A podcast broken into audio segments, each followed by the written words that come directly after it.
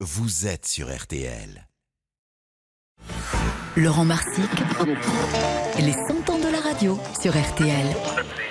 Et l'histoire ce matin d'un changement, plus que ça même, d'un bouleversement, d'une rénovation complète. En 1966, Radio Luxembourg devient RTL. En une nuit, on change tout.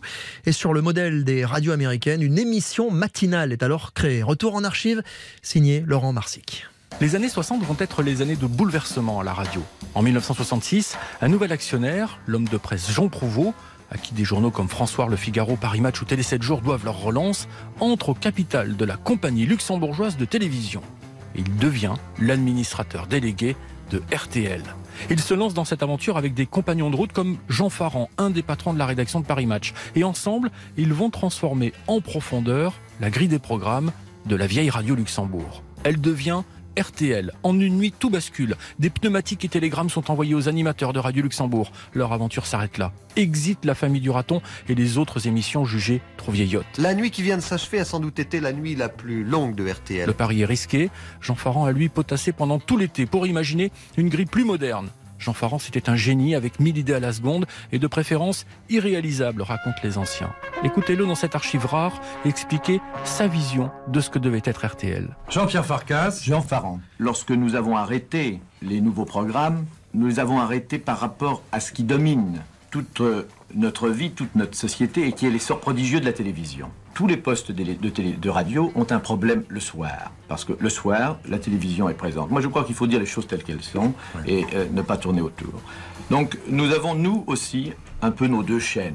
Nous avons une chaîne lorsque la télévision fonctionne et qui doit également satisfaire ceux qui ont la télévision et qui, pour des, des raisons qui leur sont propres, préfèrent écouter la radio. L'information se muscle sur la jeune RTL.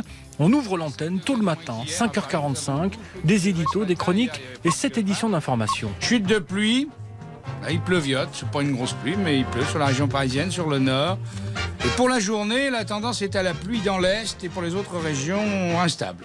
Voilà la météo d'aujourd'hui, signée Jean Breton. 5h45, premier rendez-vous avec Léon. Le meneur de jeu s'appelle Maurice Favière. Il officiera le matin pendant de nombreuses années. Comme dans les radios locales américaines, RTL se dote d'un avion pour faire du radioguidage au-dessus de Paris. Oui, au-dessus de la Nationale 6. Et, et Maurice Favière, jamais avare de jeux de mots, amuse l'auditeur, avec notamment de drôles de jeux comme celui-ci, baptisé le jeu de la fenêtre.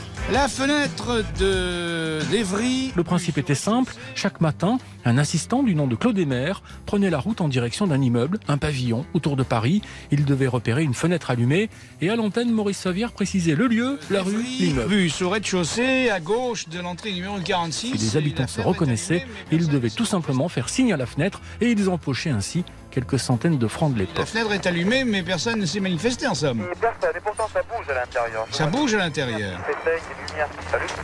Oui. Bon. Alors moi je vais vous dire, c'est parce qu'ils écoutent la BBC.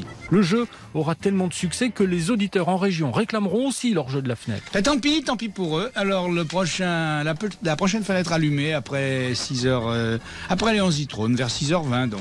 À tout à l'heure Claude.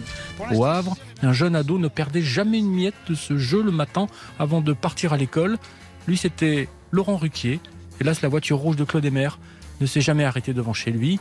Maurice Favière lui quittera RTL au milieu des années 80 pour devenir une des stars de la télévision aux côtés d'un certain maître Capello pour animer les jeux de 20 heures.